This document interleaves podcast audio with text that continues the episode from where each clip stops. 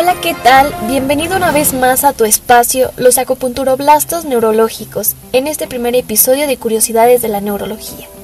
Yo soy Daniela Michelle, estudiante del quinto semestre de la licenciatura de Acupuntura Humana Rehabilitatoria, y tengo el honor de tener como invitado a Antonio Camacho, compañero de la universidad que el día de hoy viene a platicar con nosotros sobre temas vistos hasta el momento en nuestra materia de neurología, que son bien padres aunque parezcan complicados. Esperemos que desde donde nos escuchen se encuentren muy bien y con toda la actitud y energía de querer seguir conociendo más sobre estos temas. Hola, buenos días, tardes, noches, madrugadas, depende de qué hora estén viendo esto.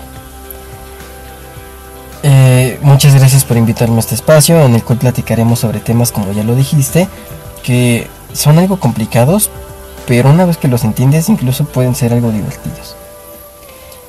Muchas gracias a ti por, por querer formar parte de, de compartir conocimiento que vamos aprendiendo y, y pues también es un gusto que estés el día de hoy acompañándonos aquí. Claro, muchas gracias por este momento. Y pues bueno, para empezar, tenemos que hablar sobre cómo es que funciona la acupuntura a nivel aferente, cómo es que se evalúa el nivel de conciencia de un paciente y también, no menos importante, en esta ocasión alcanzamos a ver eh, los primeros dos nervios craneales. Claro, igual este, esperemos que en un próximo eh, episodio complementemos estos pares, este, estos nervios craneales. Una disculpa, son nervios craneales Sí, más adelante hablaremos de cómo es que se dicen nervios y no pares. Exactamente, y pues bueno, sin más, vamos a comenzar, ¿te parece? Claro que sí. Pues bueno, la neurología, como sabemos, es una especialidad médica en la cual se estudia el cerebro y las principalmente al sistema nervioso, las enfermedades que se generan en él para así poder llegar a un tratamiento para estas mismas. Y pues bueno, ¿no? Ustedes se van a preguntar, ¿qué tiene que ver la acupuntura con la neurología si son algo totalmente diferente, no? Pues eso es lo que estaremos hablando el día de hoy en gran parte de este, de este episodio. Y pues Toño, ahora que nos estás acompañando, ¿podrías compartirme en tu conocimiento a estas alturas? ¿Cómo responderías tú a esta pregunta? Pues lo primero que pensé al escuchar esta pregunta fue nuestro mentor, el licenciado Daniel, el cual siempre nos ha dicho que el mecanismo principal de la acupuntura es la neurología, ya que todo estímulo llega a la médula espinal y esta forma parte del sistema nervioso. Y no me dejarás mentir cuando digo que para nosotros como acupunturistas en formación es más que fundamental conocer cómo es que esto funciona. Claro, estás en lo correcto. La verdad es que sí, se nos ha recalcado muchísimo en la materia de neurología y yo creo que entender cómo es que surge este proceso es importante para nosotros para llegar a un determinado momento de un tratamiento, ¿no? Saber cómo aplicarlo exactamente. Y pues bueno, más adelante ya iremos desarrollando cómo es que se va pues sí, se va a hablar de este de este aspecto. Bueno, pues vamos a seguir este con la acupuntura, ¿no? ¿Qué te parece si si hablamos un poquito de Sí, si no es un tema que tiene gran importancia en esto y si no se habla es no se va a entender todo. Claro, y pues bueno, principalmente como sabemos, este, nosotros que estamos estudiando, pues esto se basa mucho en la medicina tradicional china. Y precisamente citando a nuestro queridísimo mentor de la materia en su libro Atlas Anatómico de los puntos de acupuntura, pues precisamente menciona que consiste en la aplicación de agujas finas en puntos localizados en el cuerpo humano en zonas cutáneas palpables. Cada punto es de un diámetro inferior a un milímetro y, y pues esta va con finalidades terapéuticas. Entonces, vaya que sí abarcan cosas muy interesantes. Ese libro está muy bueno. Sí, tiene la mayoría de los puntos de acupuntura muy detallados y muy explicados. Y ahorita, haciendo memoria, se me vino a la mente el, el primer día que fuimos a clases presenciales ese día en el que apenas nos conocimos y todo. Y el profesor lo primero que me dijo fue, Camacho, ¿qué es lo que haces al, introducir una aguja? Y pues yo primero me quedé así como de, pues, un estímulo, ¿no?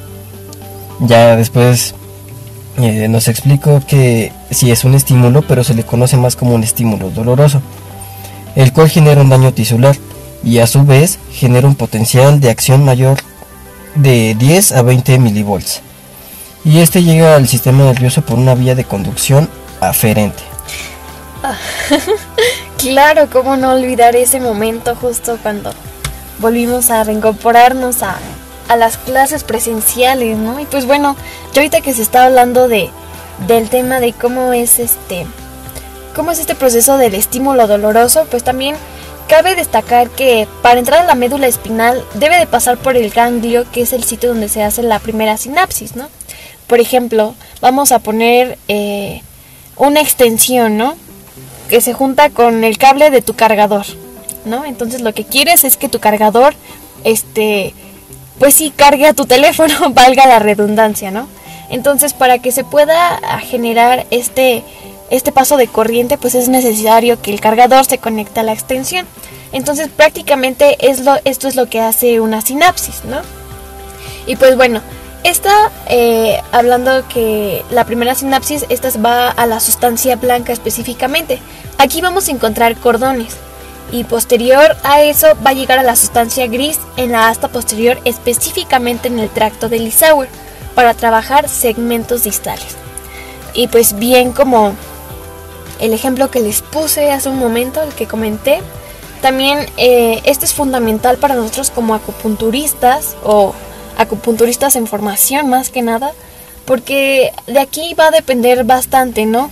Como un dermatoma eh, se va a ver reflejado en segmentos, ¿no? De la médula, de la médula espinal. Entonces, por ejemplo, ¿no? Si hablamos eh, de insertar estómago 36, el famoso Susan Lee, pues estaremos hablando que el dermatoma que se va a llevar aquí a cabo va a ser L5. Claro. ¿No?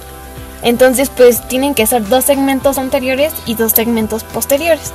Ascendentes, ¿no? Dos segmentos ascendentes y dos segmentos descendentes.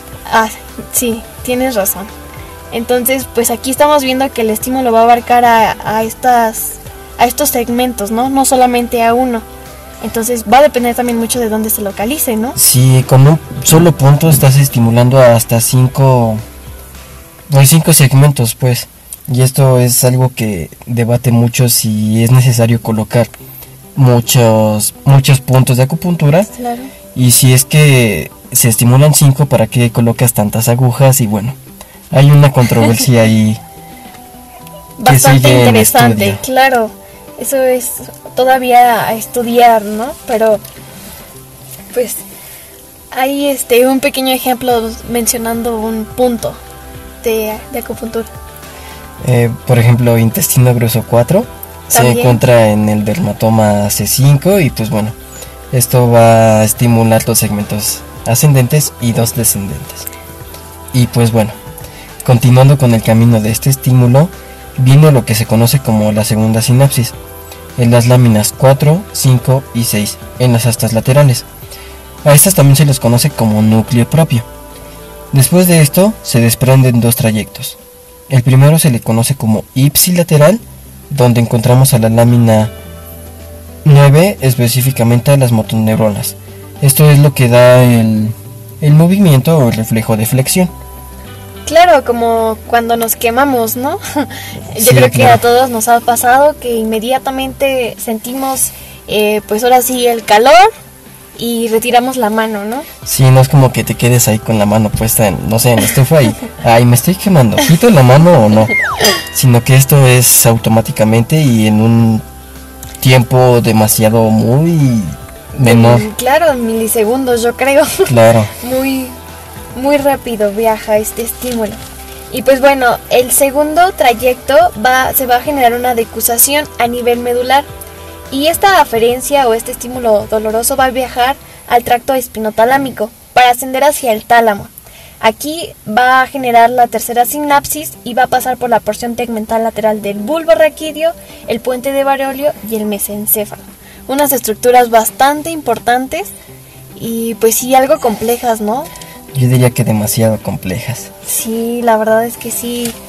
Eh, su estudio ahí por ahí este nos llevó yo creo que un par de de horas. Sí, sobre todo entender esto. Claro. Y pues todo lo que nos falta por conocer, ¿no? Ni que lo digas. Pero pues ahí vamos. y pues bueno, una vez que pasa por estas estructuras, llega a la corteza somatosensorial primaria, en las áreas 1, 2 y 3 de Brodmann. Estas se localizan en la circunvolución postcentral del bulbo parietal. Eh, en este momento apenas es cuando se está sintiendo el estímulo doloroso. Y esto es en la sustancia gris periacueductal, a la cual también se le conoce como tálamo. En, eh, en esto se liberan péptidos opioides que van a neutralizar el dolor. Claro, principalmente yo creo que esto lo hablamos así como por pasos, pero pues fisiológicamente pasa pues rapidísimo, ¿no? Sí, sobre todo, bueno, al menos a mí me tomó yo creo que al menos tres horas en ver los videos que nos dejó el licenciado Daniel. Y fueron tres horas para entender algo que sucede en milisegundos. Claro, y que a simple vista uno podría decir, ¿no? O se tenía un pensamiento erróneo de, ¿qué va a ser una aguja, no? Sí, claro. ¿no? Como de, ay, ¿a poco sí va a generar este cierta acción, ¿no? ¿Y a poco qué tiene que ver con que un punto esté en la pierna y tenga que ver con, se me ocurre, ¿no? Por decirlo, con algo de la espalda, ¿no? Sí, claro. Entonces yo creo que aquí ya conociendo que, que se trabaja por segmentos distales, pues yo creo que ya se entiende más a fondo en cómo es que algunos puntos, pues sí, ahora sí que generan su función, ¿no? Sí, esto es algo complejo y, y algo de mucho estudio. Ay, sí, la verdad es que sí. Pues bueno, ¿qué les parece si vamos a unos comerciales y seguimos con estos temas hablando acerca de lo... De, otros temas que alcanzamos a ver en esta evaluación. Claro, sobre todo. Y pues bueno, continuando con esta parte del podcast, vamos a hablar ahora de la exploración física. Pero bueno, vamos a hablar también de la exploración de funciones mentales. Y vamos a comenzar hablando de los estados de la conciencia, que principalmente se van a basar en cuatro, que va a ser el alerta, como por ejemplo ahorita ustedes que nos están escuchando están alerta ante cualquier estímulo, ¿no? Que si huele a comida, que si pasó el carro de la basura, ahorita por ejemplo Toño y yo estamos aquí platicándoles de lo que vimos en nuestro parcial, ¿no? El segundo va a ser somnoliento, es decir, que es cuando nos levantamos temprano y estamos ahí con sueño no tenemos ganas de, de querer hacer nada, ¿no? Nos quedamos ahí todos todos tiesos. sí, te le quedas viendo a tu zapato ahí por unos cinco minutos y no sé, te habla tu mamá para que bajes a desayunar y pues no lo haces. Entiendes lo que te está diciendo, pero no lo haces. Exactamente. Y pues bueno, también vamos a tener eh, como tercer eh, pues estado va a ser el estupor.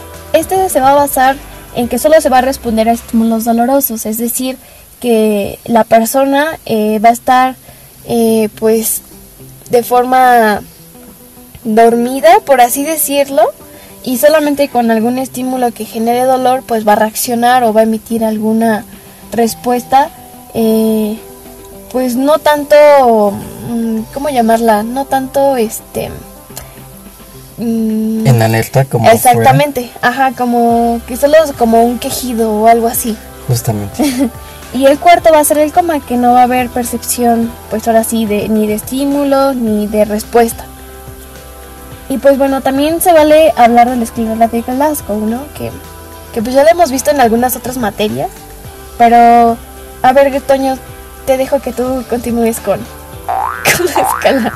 Bueno, esta escala evalúa tres parámetros, los cuales son la apertura ocular, la respuesta verbal y la motora. Y pues bueno, el puntaje más alto que se obtiene en esto es 15 y el mínimo es 3. Y bueno, como un dato curioso, es que Tisdale y Jennett en 1974 observaron que se necesitaba de algo que que se pudiera utilizar en todos los pacientes con algún daño cerebral eh, por algún accidente generado. Y pues bueno, observaron que esta escala parecía cumplir con la mayoría de las necesidades. Sí, y bueno, se vale decir que esta principalmente va eh, relacionada para valorar ese estado neurológico, ¿no? El cómo está el nivel de conciencia de la persona. Sí, claro. Y pues bueno, siguiendo con esto, encontramos que si un paciente o alguien que ha tenido algún accidente se encuentra con un patrón flexor en el miembro superior, a esto se le llama descorticación, mientras que si tiene un eh, patrón extensor de muñecas, se le llama descerebración. Eh, en contexto, prácticamente es eh, decorticación cuando las muñecas están hacia adentro y se tienen las piernas extendidas. Y cuando es descerebración, perdón, es cuando se tienen igual las piernas extendidas, pero en este caso las muñecas están hacia lados, hacia afuera. Justamente así. Y pues bueno, siguiendo con esto de los estados de conciencia, vamos a hablar de ahora cuando estamos durmiendo. En esto se encuentran dos fases, las cuales se denominan sueño no mor y el sueño mor. El no mor constituye lo que es el 75% del sueño. Y aquí encontramos un tono muscular disminuido, al igual disminuye lo que es la tensión arterial, la frecuencia cardíaca y la respiratoria. Y en la fase MOR encontramos que es el 25% del sueño, en el cual encontramos bruxismo, hipotonía y en esta fase es donde aparecen los sueños. Y en esta, al contrario de la no MOR, aumenta lo que es la tensión arterial, la frecuencia cardíaca y la frecuencia respiratoria. Por eso yo creo que también es muy común que escuchar que muchas personas dicen, no, pues ¿qué crees que ya llevo tiempo que no sueño, ¿no? O ya, este, o lo contrario, ¿no? Como de, ay, este, yo siempre sueño. Entonces eso tiene mucho que ver con, con estas fases que pues es evidente que tiene un mayor porcentaje el no amor a diferencia del amor, ¿no? Sí, justamente así. y pues bueno, siguiendo con esta exploración, ahora vamos a, valorar las funciones mentales. Y pues bueno, vamos a encontrar eh, la atención, que vamos a, principalmente a valorarla a las personas, por ejemplo, preguntándole, ¿no? Los meses, este, por ejemplo, ¿qué día es hoy? Eh, ¿En qué mes nos encontramos? Con esto nos vamos a dar cuenta principalmente si la persona está orientada en tiempo y forma, es decir, que si sabe en qué día se ubica, eh, qué mes es. Entonces esto nos está hablando que sí, principalmente está en un buen grado de atención. También vamos a pedirle a la persona que nos deletree algunas palabras, ¿no? Para ver si este si no se le dificulta, por ejemplo, que nos deletree la palabra este libro, ¿no? y pues a ir viendo este si se le dificulta, si se le es fácil. Eh, el otro también que vamos a valorar es, por ejemplo, pedirle que, que cuando digamos alguna letra, por ejemplo la B, y que tenga que levantar la mano, ¿no? Entonces, ¿sabe qué? Cuando diga la letra B, usted tiene que levantar la mano izquierda, ¿no? Y cuando diga la letra C, usted va a levantar la mano derecha. Entonces ahí vamos a ver que la persona realmente está manejando pues este nivel de atención, ¿no? También vamos a hablar del lenguaje porque es importante valorarlo y vamos a ver que si la persona lo emite eh, pues correctamente, ¿no? Es decir, que si lo eh, si se expresa eh, con con claridad. Exactamente, que si repite por ejemplo que le digas va a decir lo mismo que yo y le dices el mundo es cuadrado, ¿no? Un ejemplo y que él te diga el mundo es este redondo. Entonces ahí se está evaluando que su su lenguaje pues no está de un nivel bueno. No se repite lo que se le pide, ¿no? Por ejemplo. Exactamente. haciendo valga las, la la redundancia, ¿no? También vamos a hablar, por ejemplo, de valorar la nómina, ¿no? Por ejemplo, que realice, em, por ejemplo, operaciones, ¿no? Claro, como cuánto es 2 más 2, 10 entre 2. 24 mm. por 2.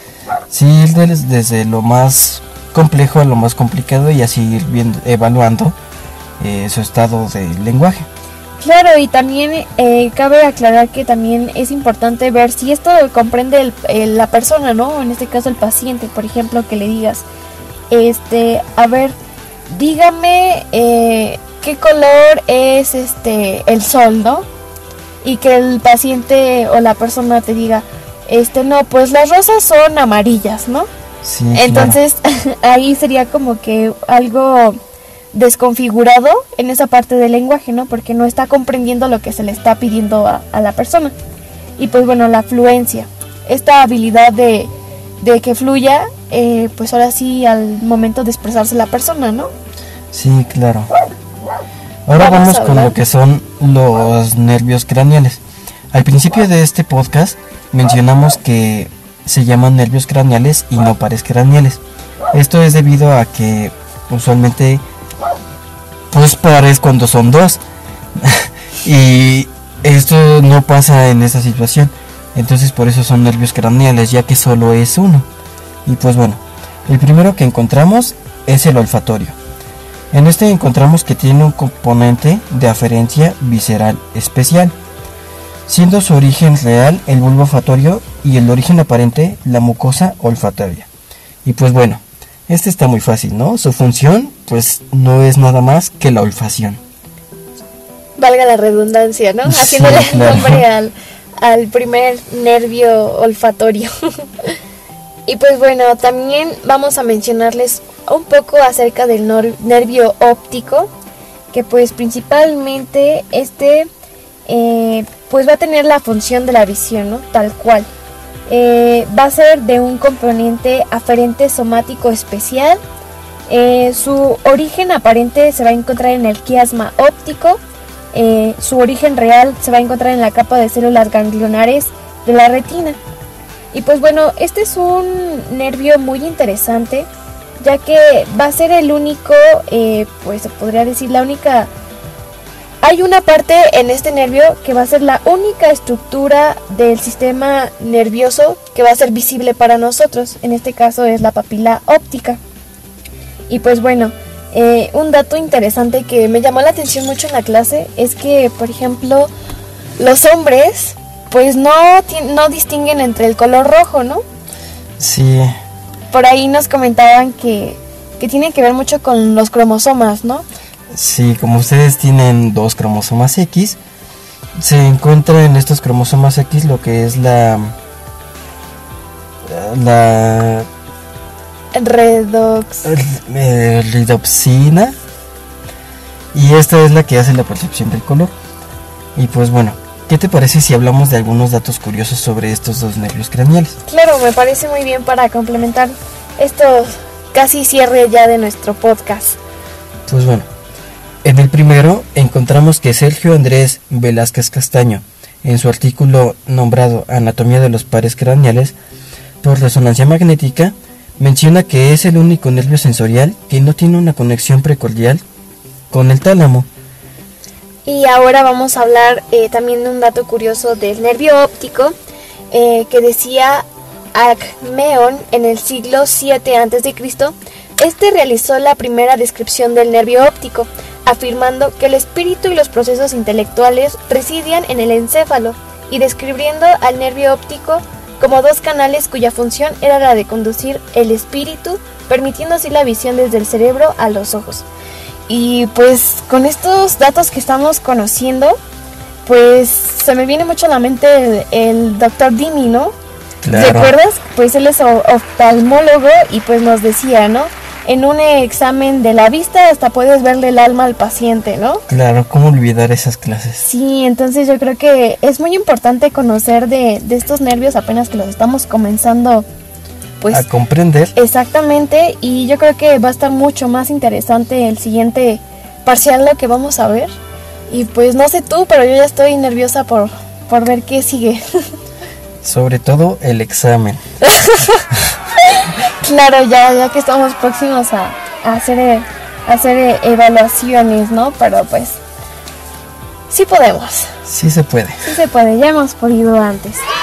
Y pues bueno, ya para despedirnos, eh, esperamos que este podcast haya sido de su agrado, que hayan pasado unos momentos pues agradables, de risa, que también al mismo tiempo hayan comprendido de lo que les quisimos hablar el día de hoy. Y pues bueno, reiterando que esperemos próximamente volver a hablar de otros temas que vendrán más adelante. Por ahí este estaremos teniendo a otros invitados y por lo cual este esperemos que nos sigan eh, acompañando, en este podcast. Exactamente. Y pues bueno, yo soy Daniela Michelle y mi compañero fue Antonio Camacho. Y pues fue un placer estar eh, este día aquí platicando con ustedes. Entonces, pues muchas gracias, que tengan un buen día, eh, sea la hora, eh, el, día, que, sea, y pues que la pasen muy bien. Claro, nos vemos pronto, saludos, gracias.